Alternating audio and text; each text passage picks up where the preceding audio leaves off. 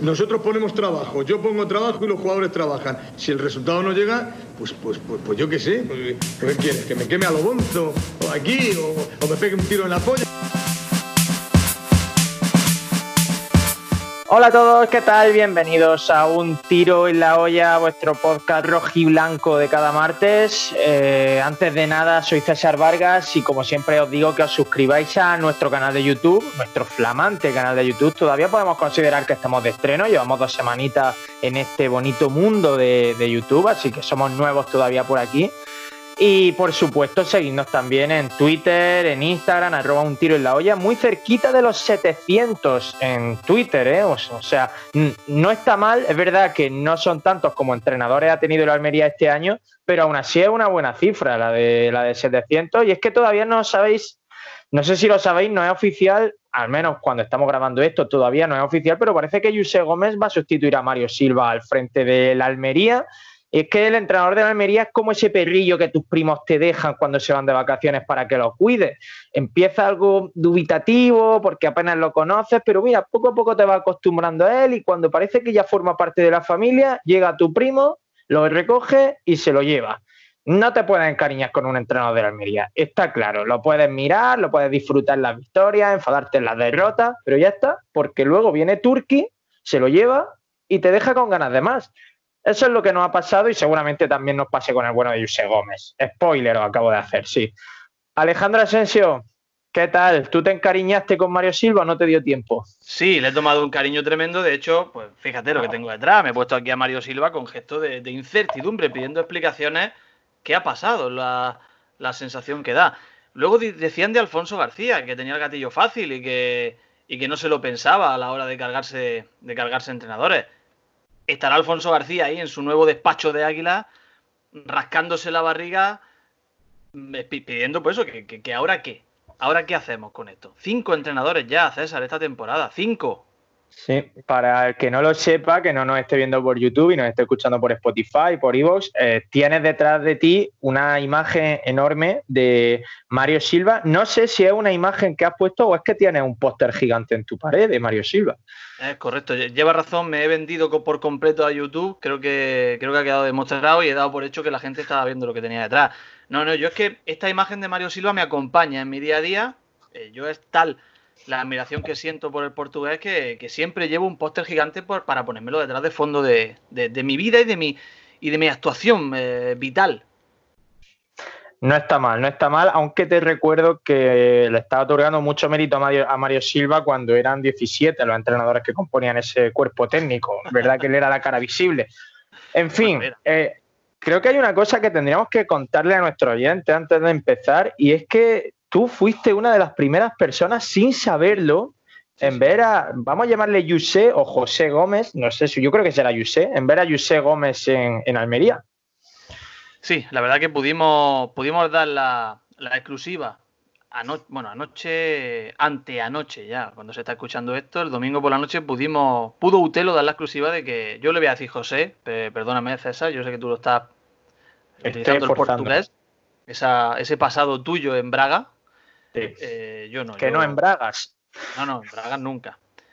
Yo vi, es verdad que de ahí mi duda de, imagino que irá sacando el tema, no quiero meterme ya en materia de una forma directa, pero sí, anoche, anoche los vi, a Mario Silva, a José Gómez, cenando en un famoso, en un conocido restaurante almeriense, sin esconderse de ninguna manera, una conversación totalmente distendida, acompañado por otros dos hombres que entiendo serían sus representantes. Y pues comiendo, degustando, dando buena cuenta de una suculenta y enorme y grande parrillada. O sea, que no te creas tú que allí había ningún, ningún ambiente, digamos, ni ténebre, ni, ni, ni, de haber acabado una etapa de una forma dolosa, sino que había un Mario Silva que, que hablaba de una forma muy distendida, como estoy diciendo, con, José Gómez y con el resto de contertulio. Lo que a mí me hace pensar que en este caso, pues bueno, Mario Silva simplemente aceptó su rol de interino, eh, teniendo, fue una apuesta que hicieron, pues bueno, si hubiera salido bien y la imagen del equipo hubiese sido positiva, pues, pues quizá hubiese seguido el, el bueno de Mario, si era él el que dirigía el equipo. O sea que estaba Mario cenando con su sucesor, es curioso, ¿eh? Es un poco yo no lo sabía, a ver, de que yo no es que sepa, conozca. Claro. es lo que tiene ahora. Es lo que tiene fichar a Mindundi. Si José Gómez hubiera sido Pep Guardiola, pues habría dicho Dios, está Mario Silva cenando con Pep Guardiola. Pero claro, estaba cenando con otro portugués al azar que podía perfectamente ser uno de los 87 integrantes de su cuerpo técnico. Claro, yo es que de hecho pensaba, digo, pues bueno, pues era uno de los, de los 345 entrenadores de la Almería. Pues yo no sé, no los conozco la cara a todos. Pero yo di por hecho eso. Eh, eh, tanto es así que, bueno, yo me senté muy pronto en la terraza eh, solo estábamos nosotros en, la en, en, esa terraza y ellos se sentaron justo en la mesa de al lado. Había 20 mesas y se sentaron en la de al lado. Y entonces yo lo primero que hice fue un comentario, digamos, mostrando mi disconformidad por esa proximidad social. Yo quería más distancia. Y entonces hubo alguien que me dijo, ese no es Mario Silva. Y al girarme, aprecié esa, esa reunión. Ellos debieron darse cuenta de algo porque pidieron el cambio de mesa y se fueron al otro extremo. Es decir, guardaban las distancias, tenían cuidado de que no se les escuchara, pero la, ya te digo, la conversación era totalmente distendida. O sea, tú no reconociste a José Gómez, pero a lo mejor él sí sabía que tú eras Alejandro Asensio de un tiro en la olla. Estoy convencido de que, de que José Gómez me sigue y sabe quién soy y de hecho tiene muy en cuenta nuestras opiniones aquí en Utelo, porque saben que Utelo es como digamos el referente, la línea que tiene que seguir todo entrenador de la Almería. No nos han hecho caso esta temporada todavía.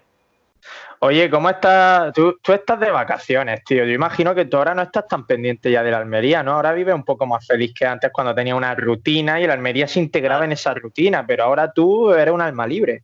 Yo soy un alma libre ahora mismo. Vivo pendiente de que no se me acabe el bote de crema, factor 50 siempre, a pesar de que, bueno, ya tengo cierto colorcillo.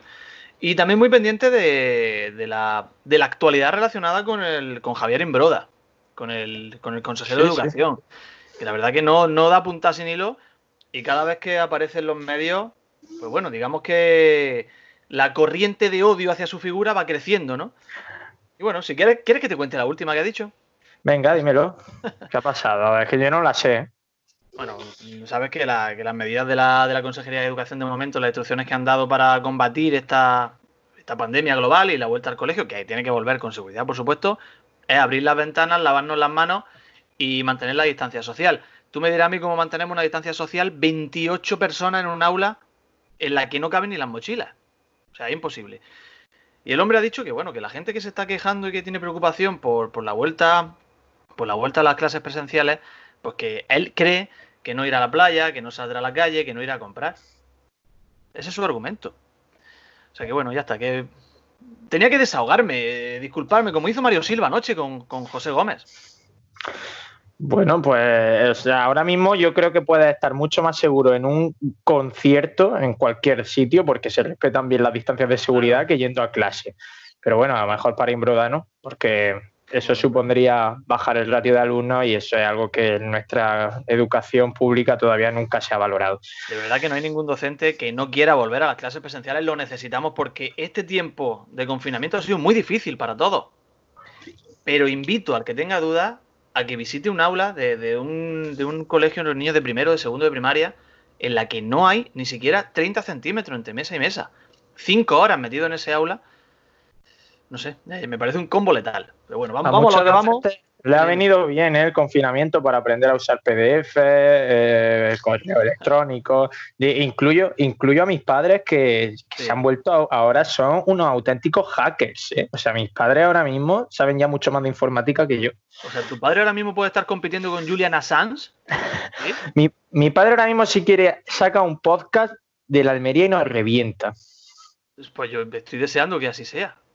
Invítalo a ellos, por favor. Oye, pues mira, yo te voy a contar cómo estoy con todo esto de la Almería. Eh, estoy un poco en la corriente ya del sudapollismo. O sea, esa palabra que se ha puesto ahora también un poco de moda. Y en realidad llevo así más, o menos desde el mercado de invierno, que ya vi el, el rumbo que iba tomando la Almería y se ha ido perfilando en mí una especie de sentimiento de pasotismo que ya con lo de Mario Silva ha rebasado el vaso, se ha desbordado por completo. Ahora mismo me da igual que el entrenador sea Mourinho, que sea José Gómez. Te pongo otro ejemplo portugués porque no se valora otro escenario ahora mismo, sería otro portugués si no fuera claro, por supuesto.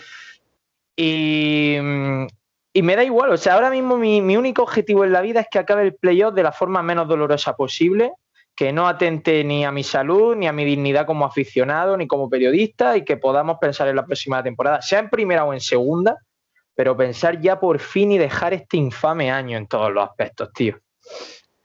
Pues sí, lo mejor es que, te, que termine ya, porque si es que no, no, hay por dónde cogerlo, en ninguno de los sentidos. Tanto a nivel eh, nuestro, personal, o en este caso local, nuestro equipo, la Almería, no hay por dónde cogerlo. Un despropósito desde el principio hasta, hasta el final.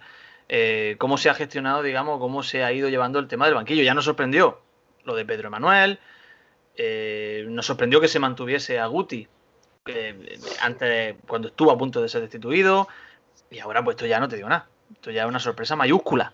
Es que se aguantó a Guti, se aguantó a Guti durante los dos meses y pico de parón, volvió a la competición, se le aguantó un, unos partidos, un par de partidos que son tres días, porque se jugaron 17 partidos en ocho días, claro.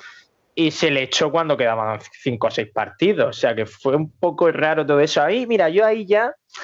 Sí, hombre, luego ve a la Almería y te enfadas, no es pasotismo al 100%, pero digo en, el día a día, en la actualidad, ya dices, mira, ya me da igual lo que pase. Si vino Captún en invierno, a partir de ahí, ¿qué más te da lo que pueda pasar? ¿Qué os pasa con Captún? ¿Qué os pasa con Captún? Yo recuerdo el primer partido que cuando Captún debutó, que no recuerdo contra quién fue, no me, no me pregunte eso, porque yo hace ya tiempo, yo antes, más joven, sí me acordaba de quién había marcado el gol, del minuto en el que lo había marcado. Ya no, ya estoy en esa corriente del sudapollismo tuya instalado desde hace mucho tiempo. Yo recuerdo el primer partido que, no, que, no, que a todos nos dejó con la boca abierta. ¿Qué ha pasado en con tú? En su defensa es decir que está lesionado, entonces tampoco ha tenido tiempo de, de ir empeorando lo que empezaba a ofrecer. Yo recuerdo que en el último partido que jugó lo quitaron, no sé si era todavía Guti o ya era Mario Silva, lo quitó en el minuto 25-30. O sea, lo quitó enseguida, no sé si ya acusando la lesión o fue porque estaba siendo un despropósito lo que estaba haciendo Castún. Pero bueno, es verdad que no se le ha vuelto a ver desde entonces y tiene el beneficio de la duda como Enzo Zidane. Sí, no, no, y de hecho Enzo Zidane, ya te digo, otro día contra el Málaga para mí fue el mejor del equipo, al margen de Apia, que Apia está a otro nivel. De todas formas, si el cambio fue de Guti, yo no le daba mucho crédito, porque Guti se lleva en su haber haber utilizado a Arvin Apia de lateral derecho y haber metido a Chorich para remontar un partido en el minuto 93. Cierto. O sea, poco... No va a superar aún así lo de, lo de Joan Carrillo con Jonathan Zongo, ¿Mm? pero fue un despropósito absoluto lo de, esto, ¿eh? lo de Guti. Dime, dime, dime. Ojo a esto, me han mencionado a Joan Carrillo. Yo sí. quería hablar de Joan Carrillo en este programa. Ah, dirás, sí. ¿por qué? Dirás, ¿por qué Alejandro Asensio quiere.? ¿Sabes por qué, no? Creo que lo sé. O sea, resulta que José Gómez, en el caso de que se confirme que el entrenador de la Almería, imagino que se habrá Sí. confirmado ya, no lo sé, ha sido entrenador del videotón húngaro, igual que Joan Carrillo. Sí, sí, sí, sí. Es decir, podemos hablar que es la continuidad del proyecto que inició Joan Carrillo en su día. ¿Puede ser que se presente a Jonathan Zongo pronto para jugar de medio centro? Aparte, aparte mmm, Joan Carrillo solo perdió tres de sus nueve partidos en el Almería, ¿eh? Ganó No uno está- o cero. No está nada mal. No, no ganó ninguno. Cero. Pero si omite, si, si omite eso, si omite eso, Joan Carrillo solo perdió 3 de 9. Ojo a esto, imagínate que se presenta José Gómez, José Gómez, y viene Joan Carrillo de segundo. Sería muy bonito, ¿eh? Sería precioso, sería precioso. Pero la, la nacionalidad le falla al bueno de Joan. Yo debo confesar que seguía y sigo creyendo y esperando y deseando que sea FF, Fran Fernández, el próximo entrenador de la Almería. Bueno, eso es otra. Tú me pusiste los dientes largos esta semana diciéndome que, te, que los movimientos que estabas empezando a ver te, te invitaban a pensar que Fran Fernández iba a venir Sí. a Almería. A ver, yo no, no puedo decir por qué, obviamente. Tengo mi. mi ¿Tienes fuente? mi- tengo mi motivo, no. Bueno, sí y no, da igual. No, no, me, no voy a decir nada, porque me parece absurdo que yo cuente nada, ¿no? Pero sí es verdad que, pues en fin, tenía, tenía mi esperanza. Tenía mi esperanza. No sé si. eh, No tengo base para hablar. El otro Pero día la- con Manzano, con Manzano el otro día en Onda Cero, que lo entrevistó Mm. y se dejó querer. Ya, ya, bueno, obviamente, no va a decir, no, no, la Almería no me gusta. Sí. Maldita sea la Almería, no puede decir eso. Nadie, nadie en su sano juicio eh, echa piedra No. sobre su propio tejado, ¿no? Pero que Ni yo, nadie- Ni nadie en su sano juicio eh, despreciaría a la Almería. No creo que haya nadie en el mundo que lo hiciera. No, no, nada. Hay una, ya te digo, ni siquiera lo de Fernando Vázquez fue un accidente en Águila, por yo que sé, se torcería algo, ¿no? Aquello de, fue Fernando Vázquez el que se fue, ¿no? A cenar y no volvió. Sí, pues Qué bonito aquello. En cualquier caso, lo de Fran Fernández, yo creo que él ya ha subido otro escalón más. Sí. Ya está a nivel de coger un proyecto ambicioso, un proyecto ambicioso de, de segunda división. Y quizá la clave esté ahí, en que depende de lo que pase con Almería, se, digamos, se acerca el club a Fran Fernández o no.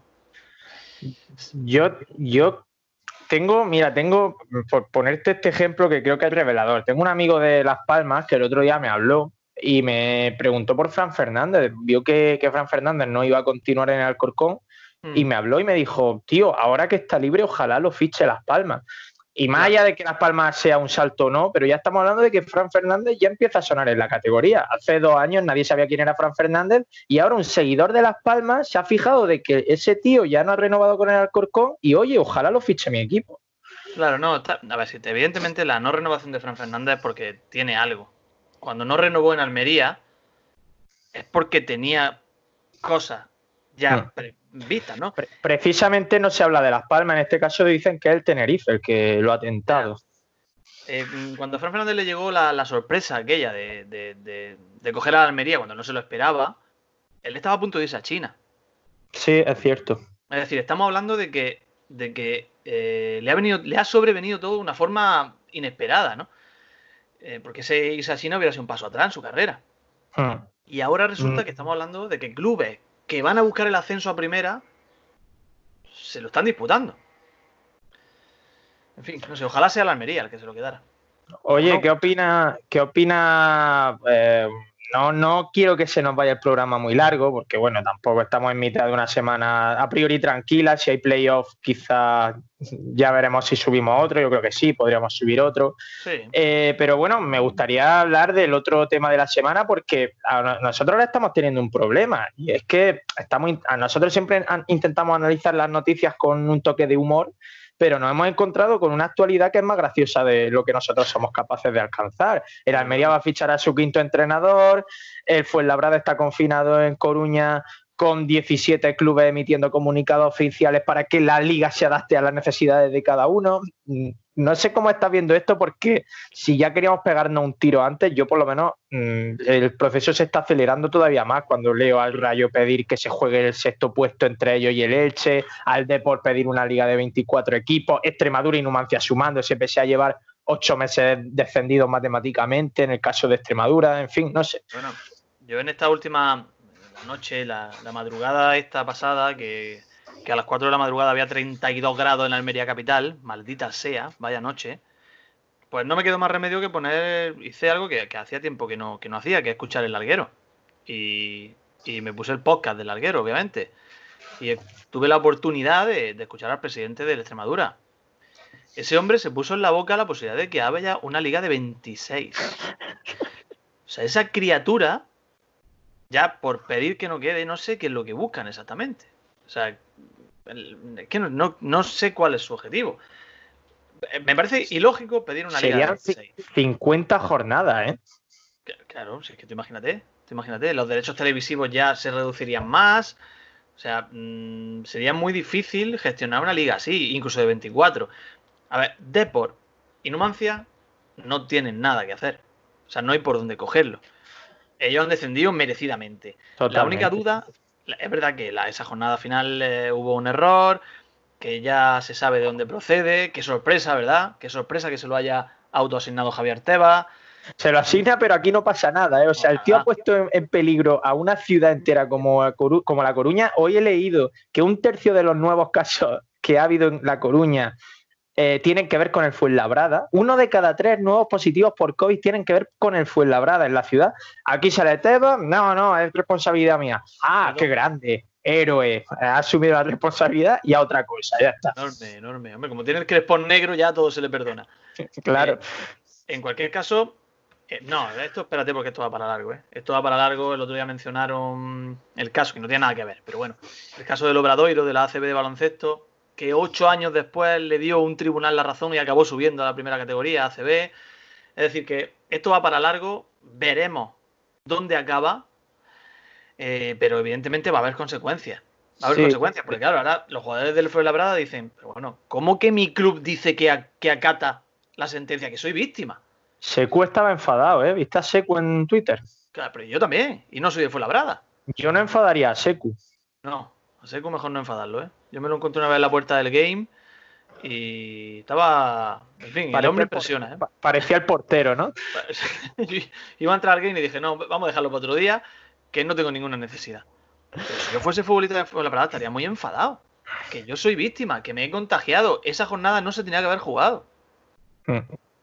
No, está claro que aquí hay dos perjudicados, que uno es el Elche, como ya dijimos la semana pasada, que para mí es el gran perjudicado de todo esto, porque sin comerlo ni beberlo, ahora ahí ha habido jugadores que llevan seis días entrenando sin saber si su temporada ha terminado o no, y parece ser que no, que ya van a ser ellos los que juegan el playoff.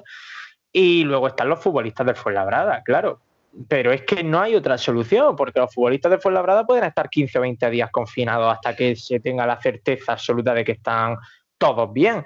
Entonces, bueno, tú hablabas del Obradoiro, puede que esto se esclarezca en unos años, pero como he hecho al principio del programa, he hecho un spoiler, voy a hacer otro spoiler a los aficionados de Extremadura, Deport, Numancia. La segunda vez no la quita nadie, ni ahora ni en ocho años. Vosotros, vosotros podéis reclamar lo que queráis, pero la segunda vez os la vais a comer. Ya está. Ya está, jugar contra el, contra el Lealtad y el Dalín. Es lo que os toca. Y el, Club, Deportivo Elegido. Exactamente. Ahora que han mencionado lo del Elche, bueno, claro, Extremadura jugará contra el Elegido, es verdad. Claro. Yo, por cierto, sin querer mucho entrar en el tema, mm, yo me alegro de que haya subido. ¿eh? Yo me alegro. Mm, quiero que todos los equipos de almerienses que puedan vayan subiendo categorías. Pero bueno, eso es otro tema diferente. Yo quiero todos menos dos equipos almerienses. Ahí lo dejo. ¿Uno de ellos viste de celeste? Sí. Y otro viste de rojo y blanco. Ah, pues me imagino que será. Deportivo Almería. No, iba a decirte ladra. no, ladra no viste de rojo y blanco, viste de rojo. Bueno, el, eh, ¿en qué estaba? Vale, lo del Elche. Yo creo que debería debería haber algo que impida que directivos de clubes formen parte también de ah, órganos que tengan capacidad de decisión en la liga. Porque ahora resulta que el Elche también tiene, no sé si es una secretaria o algo por el estilo, es vicepresidenta segunda de la categoría de plata de la liga. Yo no sé, aquí hay un lío montado, que veremos a ver por dónde sale esto, ¿eh? Eso no lo sabía yo, yo me creía que, tú que iba a ir más por lo de que el hijo de Tebas forme parte del Fuenlabrada.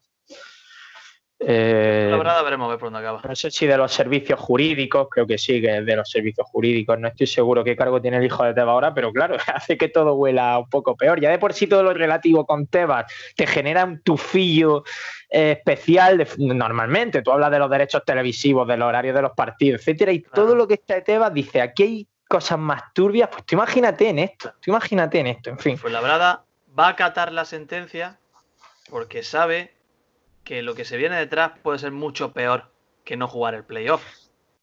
Puede ser un, descenso administrativo. Entonces ellos han dicho, mira, da igual, vamos a que me quede como estoy.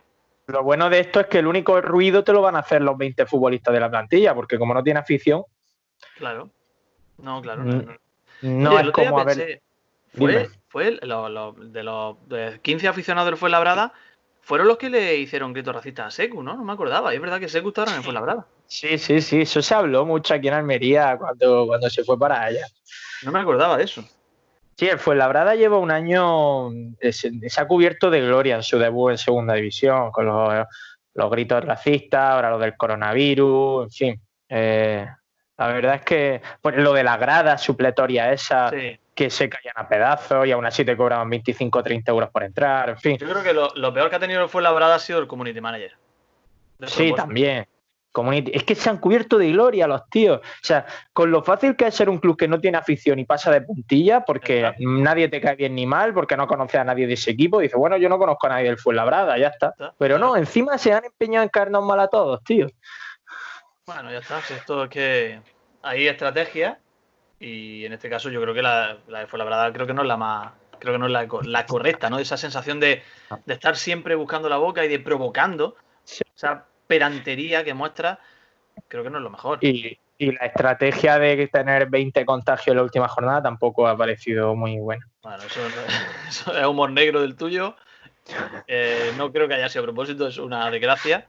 Pero en cualquier caso te digo que para mí las grandes víctimas son los, son los futbolistas. Y si yo fuese futbolista de Fuenlabrada, yo estaría banderando la mayor crítica posible y estaría muy, muy, muy enfadado con mi propio club. Sí. Yo estaría del lado de Secu siempre, insisto. O sea, si Secu está, está en, mi, en mi barco, es mucho mejor para cualquier cosa que pueda pasar. Oye, he preguntado en, en, Twitter, ya sabes que últimamente cuando grabamos digo, eh, vamos a grabar, decirnos tonterías que las leamos en antena. Eh, pues he dicho, y se viene grabación de Utelo y queremos saber qué opináis sobre Portugal y su excelsa cantera de entrenadores. Es para una cosa. Si te parece, tenemos cinco o seis respuestas, ¿las leemos? Pues sí, ya he leído alguna yo por encima, pero bueno, podemos, podemos reaccionar a esa respuesta. La de, la de Francisquismo es una de las mejores. La de Francisquismo es de las mejores, pero me va a perdonar que no la lea entera porque el cabrón nos la ha puesto en portugués y no quiero hacer el ridículo. Pero sí nos habla de dos entrenadores portugueses bastante interesantes. Son Francisco Rodríguez Vilches y Fran Fernández. Fernández con ese al final, ¿no? Con ese al final.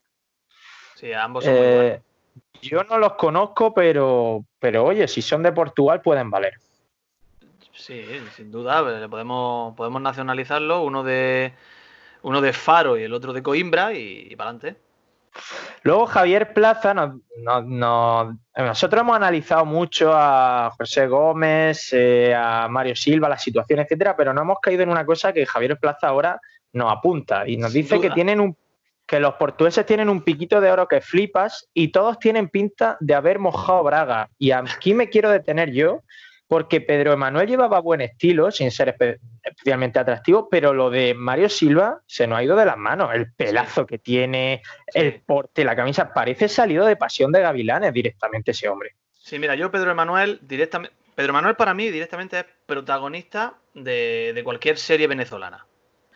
Sin duda, es el típico guapera, sin duda. Pero es que lo que tú dices, Mario Silva, Mario Silva, ojo, ¿eh? Ojo que, que puede ser perfectamente el, vocalista de dúo dinámico, mm, algo por el estilo. O sea, estamos hablando de, un porte, de un pelazo, como tú estás hablando, a tener muy en cuenta. Ahora, yo lo de Han mojado Braga, mm, no sé si mi mente es muy inocente. Yo me, he imaginado a todos esos entrenadores con una botella rociando las calles de la ciudad portuguesa de Braga. Sí, se refiere a por supuesto, se refería a eso, por supuesto. Y la botella de agua, no de ningún otro. Pero agua eh, salada para no desperdiciar la dulce. Efectivamente. Nos dice Luis, si seguimos por este camino, lo mismo en unos años tenemos al soberbio don Cristiano Ronaldo dos Santos Aveiro. Supongo que también se refiere de entrenador. Mm, bueno, yo me lo traía con 40 años, lo ponía delantero, ¿eh? No tendría inconveniente. Bueno, ya, ya vino Berza con 47, o sea que Sí, y, ahora ya no, ahora, o sea, Berza vino con 47, pero ahora tiene 34, ¿no? sí, ahora consigue ascenso otra vez. Claro, tiene menos ahora. Por cierto, me tiene el Cartagena bloqueado, no sé si lo he dicho aquí alguna vez. Sí, lo han mencionado. Yo creo que ah. deberíamos hacer utilistas, utilistas. Propongo que diga, hagamos una campaña para que el Cartagena indulte a César Vargas. Yo gasté en su día una broma sobre Berza, ni siquiera nombré al Cartagena, pero es verdad que tuvo bastantes retweets y creo que le pudo llegar al conjunto murciano. Digo que son murcianos porque sé que les jode, como me tienen bloqueado. y, desde entonces me tienen bloqueado. No he podido ver la celebración del ascenso de Pali Caballero, no he podido ver las últimas declaraciones de, de García Rabasco Berza. En fin, estoy un poco afectado en ese tema. Han subido han subido tanto Castellón como, Cartagena, que para mí son el mismo equipo. Tienen el mismo estadio, además, son iguales. ¿Te el blanco y negro. Sí. El, estadio que lo, hicieron al mismo tiempo. ¿Has visto como los colegios que hay aquí, todos esos del año 80, que son todos iguales? Sí. Soy de ladrillo visto en Almería. Pues Montilivi y Cartagonova. Montilivi no, perdón. Castalia y Cartagonova, yo creo que lo hicieron el mismo arquitecto. Eh, de hecho, que, que, alguien me corrija si estoy equivocado, pero creo que se inspiraron en el mini estadio. Y esto es verdad. Pues sí, nada, ahí lleva razón. Ahí lleva razón. Oye, ¿sabes cuál te debería ser la mascota del Cartagena? Un, cerdo vietnamita, tío. ¿Un cerdo, vietnamita? ¿Por qué? ¿No te acuerdas los cerdos, los cerdos vietnamitas aquellos que en una pedanía, en un barrio de Cartagena, se hicieron dueños de la montaña y se bajaban y se comían las ruedas de los coches y tenían a la gente aterrorizada? Cierto, cierto, cierto. Sería buenísimo. Y que, que lo sacaran a corretear un poco antes de los partidos. Claro, que, que saliera al césped, que se fuese como, digamos, un ritual antes de, antes de empezar los partidos. Un cerdo vietnamita. Como una vaquilla en el Grand Prix. Exactamente. Incluso que lo toreara un poco Berza antes de empezar el partido. Te fuiste. Fui porque me ha llamado el típico número spam. Está. No sé si será de Cartagena. En fin. Vamos, si te parece, sigo leyendo a Mark Uda, otro eh, reconocido youtuber almeriensista. Dice: Sí. Los portugueses tienen una capacidad extraordinaria de adaptarse a los estilos extranjeros, cuanto más al español. Hay que recordar que esas fueron declaraciones de Lasi. Y nos añade Mark: no como Fran Fernández o Javi Gracia, que no saben de qué va la Liga Española. Sin duda. Yo, no lo sé. Yo, si quieres, podríamos hacer, César, hacernos como los entendidos de, de Jose Gómez, de Jose Gómez, y hacer que entendemos y que, habla, y que sabemos de él.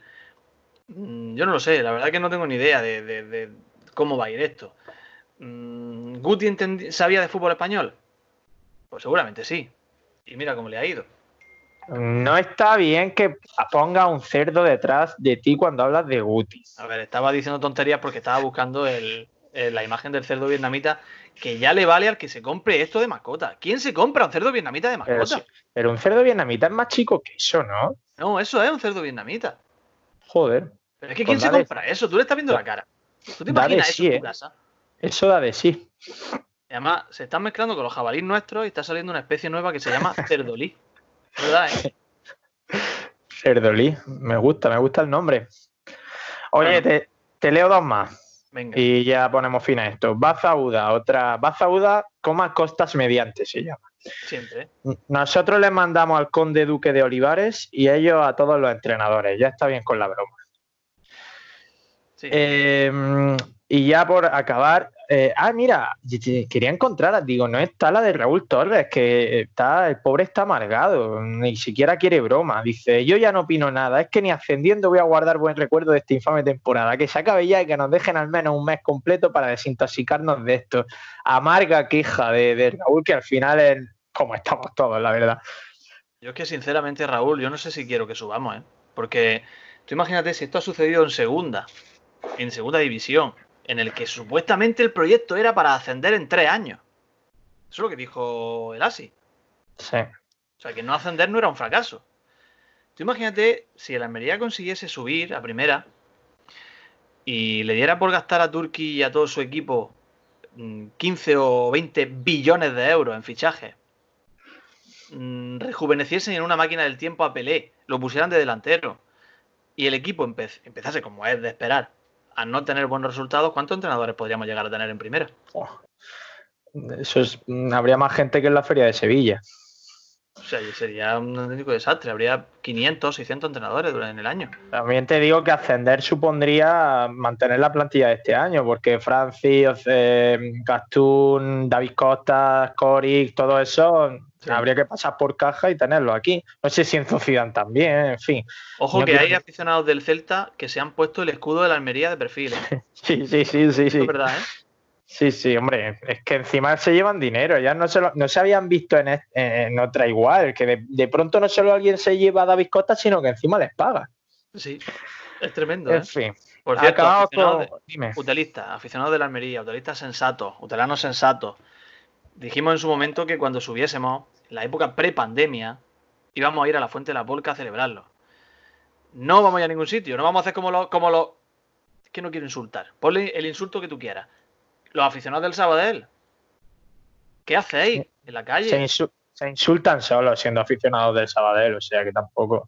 No es verdad, vamos a ser sensatos, vamos a celebrarlo. Cada uno en su casa o te juntas con un amigo. Pero eso te hacen, por favor. El Almería no va a subir, pero bueno, si subiéramos. Nada de, de aglomeraciones. No hagáis como los 105 aficionados del Sabadell. Vamos a ser más sensatos que, que la masa social de ese club. Y Q Fabius Máximo, otro mítico de las ondas sutelanas, eh, dice que se ve que le han prometido un cargamento de toallas portuguesas a Turquía. O sea que ese podría ser el porqué de, de la predilección de Turquía por Portugal. Yo lo de la toalla me lo esperaba. Me lo esperaba que el chiste tendría que venir pronto. De hecho, yo lo he estado barajando, lo he intentado darle forma. Sí, creo que la mejor es la que he utilizado Fabi Máximo, que nunca falla. ¿eh? Ha faltado algo de bigotes también, pero bueno. o, de, o de bacalao. O de bacalao también. En fin, pues aquí lo vamos a dejar, Asensio. Mm, mm, hay que decirle a la gente, está por verse si el día 30 empieza el playoff. Mm, creo que lo tienen, lo tienen que confirmar, espero que antes del día 30. Si así fuera, pues grabaremos un en caliente después del partido contra, eh, contra quien sea, contra el Girona de Francisco. Así que ya está, mientras vemos la fuente de la polca detrás, no sé si también hablando de playoff, justo sale la fuente de la polca, mm. comenzamos a soñar con el ascenso. Pero bueno, nos comprometemos a si hay playoff, grabamos otro, ¿vale, Asensio? Venga, tú sabes que yo siempre estoy disponible, además como, como ya sabes, siempre en, favor de la, de la calidad y buscando siempre que todo esté preparado para que no haya ningún tipo de fallo de sonido, que no se cuele ningún sonido, nosotros pues grabamos en un estudio, bien sonorizado, y nunca se nos ocurriría grabar en la playa o por la calle andando. Nunca lo haríamos, así que sabes que tienes disponibilidad mía absoluta. Lo mismo te grabo aquí que, que grabo mientras estoy jugando a la Play con un amigo. Bueno, es más difícil a día de hoy. Polifacético, sin duda, eh, Alejandro Asensio. Pues nada, un abrazo y nos escuchamos prontito. Que sigas disfrutando de tus vacaciones, merecidísimas. Creo que lo primero que voy a hacer ahora en cuanto me despida de ti es pegarme un chapuzón. Un abrazo. Aquí se va a acabar este Un tiro en la olla. Dale like si nos escucha en YouTube. Suscríbete, que ya somos bastantes suscriptores.